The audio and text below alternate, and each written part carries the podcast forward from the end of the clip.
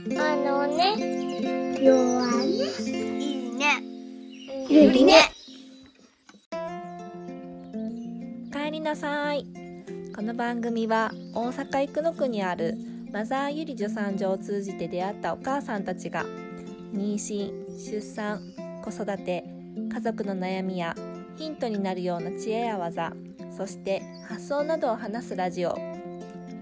家族も子供も十人十色いろんな家族を声を通じてちょろっと覗いてみる感覚で気軽に聞いてもらえたら嬉しいです。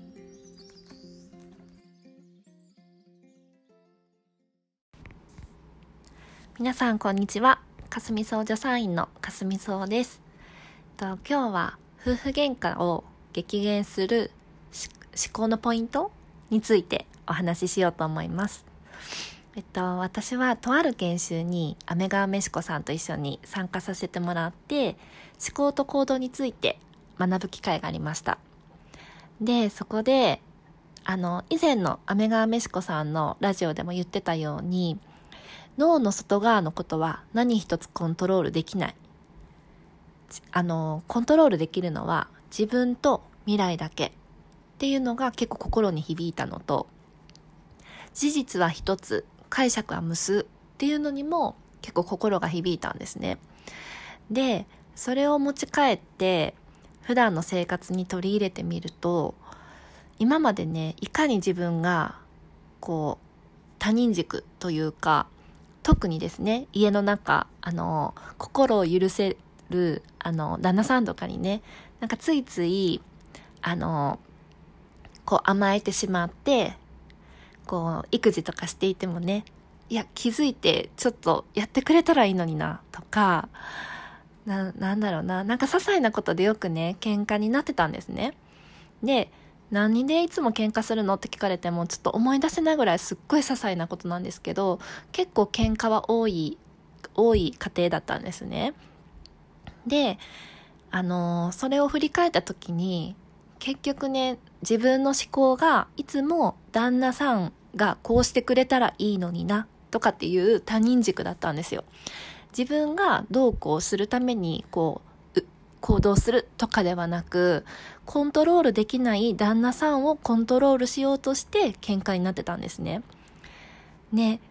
あの相手のその脳の外側のことは何一つコントロールできない。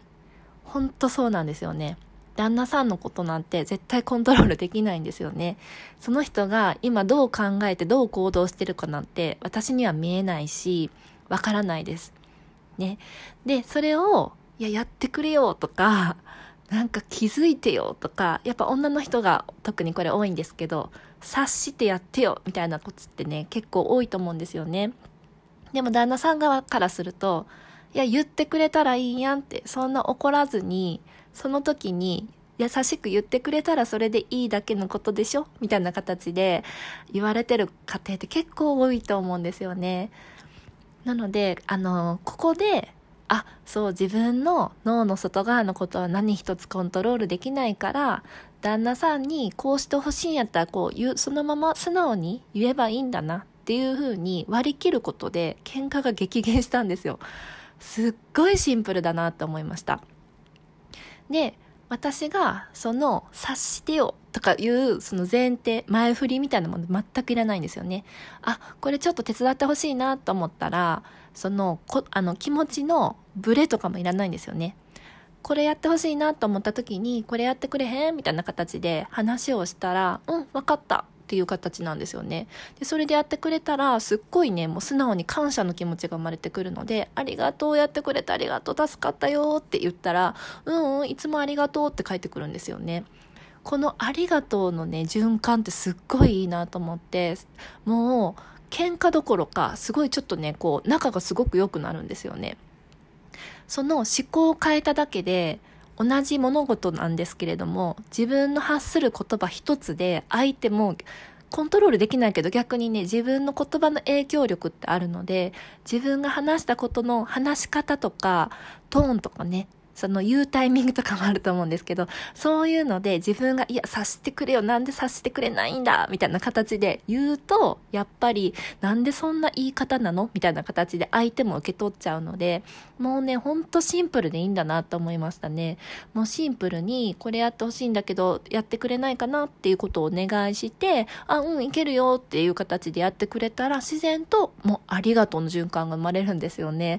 もう本となんでこれを今まで気づかなかったんだろうなっていうぐらいすっごいシンプルで全然簡単なことでしたね。ちょっと意識するだけですっごくすぐに取り入れられる方法だと思うので、ぜひ皆さんにも、あの、こう、自分の思考の癖っていうのをまず気づいてもらうのもいいと思うし、あの、脳の外側のことは何一つコントロールできないので、まず自分が自分の思考をコントロールするっていうのがすごく大事だなっていうところをちょっとしっかり意識して生活してみると結構いろんなことがね自分の中でコントロールせずに相手任せだったりとかなんだろうその自分の感情に振り回されてるのは自分だなっていうのがすごく気づけるのであのその辺をあの意識するだけで生活のしやすさがすごいね変わりましたね。で、あと、事実は一つ、解釈は無数なんですけど、なんか私よくね、なんかその旦那さんのことばっかりで悪いんですが、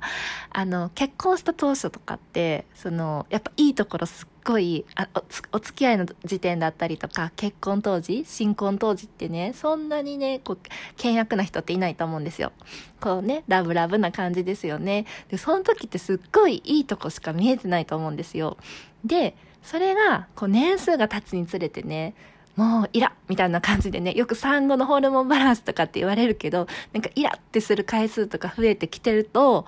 まあ全然増えない人もいると思うけど、比較的増えてる人の方が多いんじゃないかなって思うんですよね。で、私もその一人で、もう本当に私結婚当初まで、あの、もう子供が生まれるまで結構仲良かったんですよ。結構ラブラブな感じだったんですけど、子供が生まれてからホルモンバランスだなって勝手に思ったんですけど、なんかイラッとするのが結構多くて、もうなんなんみたいな形でね、思うことが多くて、で、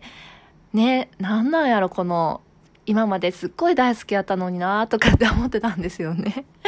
でも、その研修を受けて、なんかいろいろね、自分の思考とかこう振り返った時に、ああ、なんかはって気づいたことがあったんですよ。で、それは事実は一つ、解釈は無数なんですよね。で、旦那さんは結婚して、その子供が生まれて変わったかって言ったらね、実、実はね、変わってなかったんですよね。私は変わったと思ってたけど、変わってなかったんですよ。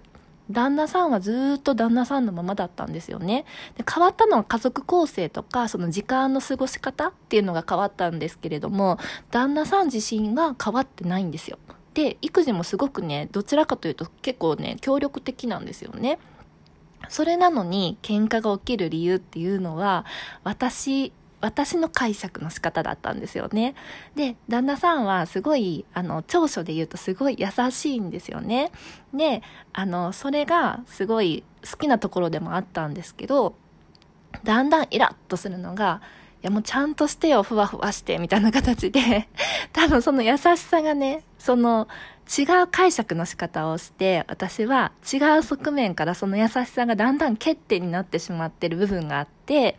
いや、ちゃんとしっかりしてよみたいな形で ちょっとイラッとしてしまう時とかがあったんですよ。ちょっとこれあんまり旦那さんに聞いてほしくないんですけど あの、あったんですね。で、あ、私が自分自身が旦那さんの長所を欠点として見てるだけだったんだなっていうのが、はって気づいたんですよね。で、それをまた長所として見ることができるか、欠点として見続けるのかも自分次第だなっていうのを気づいたんですよ。で、旦那さんがすっごいこう人が変わったかのようにとかそういう感じじゃないのに、そういうふうに感じ取ってるのは自分の思考なんですよね。自分の解釈の仕方なんですよね。で、あの、いかにね、その自分が、その味方その相手の味方やっぱり身内とか、こう、近しい人になると、やっぱり、その甘えとかになってくるので、普段、あの、いいところがよく見えますよっていうタイプの人でも、どうしても旦那さんだって自分の親とかっていう風になると甘えて、ちょっと欠点とかも見やすいかなと思うんですけど、自分のこの解釈の仕方を意識するだけで絶対にね生活の仕方とかストレスの感じ方とかもすごい変わってくると思うのでそれをちょっと意識とか見方を変えるだけでもあのま、まず夫婦喧嘩は激減しますね。私は実際それでだいぶ激減しましたね。で、私があの、その思考の仕方とか自分の思考の癖を築いて、自分自身をちょっとコントロールしようとしただけで、別に旦那さんはね、変えれないしね、変えて、変え、変わってほしいとかも言ってないんですけど、私がちょっと考え方とか発する言葉を変えただけで、喧嘩は激減したんですよ。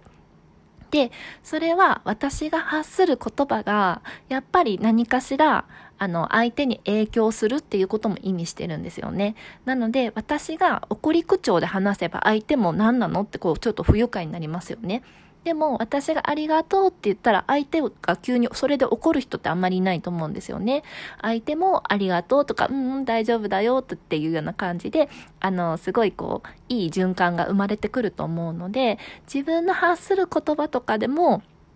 相手に何かしらの影響があるっていうことと、自分が発する言葉が自分の耳にまた戻ってくるので、自分のその気持ちのマインドコントロールもしやすくなります。なので常にこうイライラ怒ったりしてると自分もずっとイライラしっぱなしになってしんどくなっちゃうんですけど、自分がすごくこうありがとうとかそういう感謝の気持ちで過ごしてると、毎日ちょっとしたことにもすごく、あの、幸せな気持ちになったり、感謝の気持ちを小さなことにも気づけるようになったりとかするので、自分の発する言葉を意識するっていうのもすごく大事だなと思いました。なので、今日伝えたかったのは、あの、夫婦の、夫婦喧嘩が激減する方法のポイントとしては、まず脳の外側のことは何一つコントロールできないので、旦那さんをどうこうしようとかっていう考えがもしあの、あったり、まあ、全然、私もそういうつもりは全くなかったんですけど、つい他人軸になってる人っていうのは、まず、コントロールできないので、変われるのは自分と自分の未来だけっていうのを覚えておいてもらうといいかなっていうのと、もう一つは、事実は一つ、解釈は無数なので、今目の前にいる旦那さんの長所の、本来長所だったところを短所にして見てしまってる人は、もう一度長所として見てもらうと、すごくいいんじゃないかなと思います。これは多分子育てしていく上でも言えると思うので、子供がすごくなんかこう、すっごいやんちゃで落ち着きがなくて大変ですってもし言ってるあの、親御さんがいたとしたら、それはすごく活発でいろんなことに好奇心旺盛な子ですよねっていうような感じで変換できると思うんですよね。なので、すごくこう、いいところ、いいところっていうように見てあげるっていうのもすごく子育てにも使える方法じゃないかなっていうふうに思います。で、あと最後何だったかな？えー、っと、あ、そうそう、自分の発する言葉は何かしら、あの、相手に影響するので、その、旦那さんだったり、子供だったりっていうので、やっぱり何かしらの影響を与えてるのと、結果、自分にも返ってくるっていうところも意識してもらうといいので、この3点を意識するだけで、だいぶ生活の仕方、生活がすごく、あの、楽しくなるかなって思うので、なんか物事はいつだってシンプルだなっていうのが、なんか最近よく感じるところです。はい。えっ、ー、と、私の夫婦喧嘩が激減した3つのポイントでした。ありがとうございます。では、さようなら。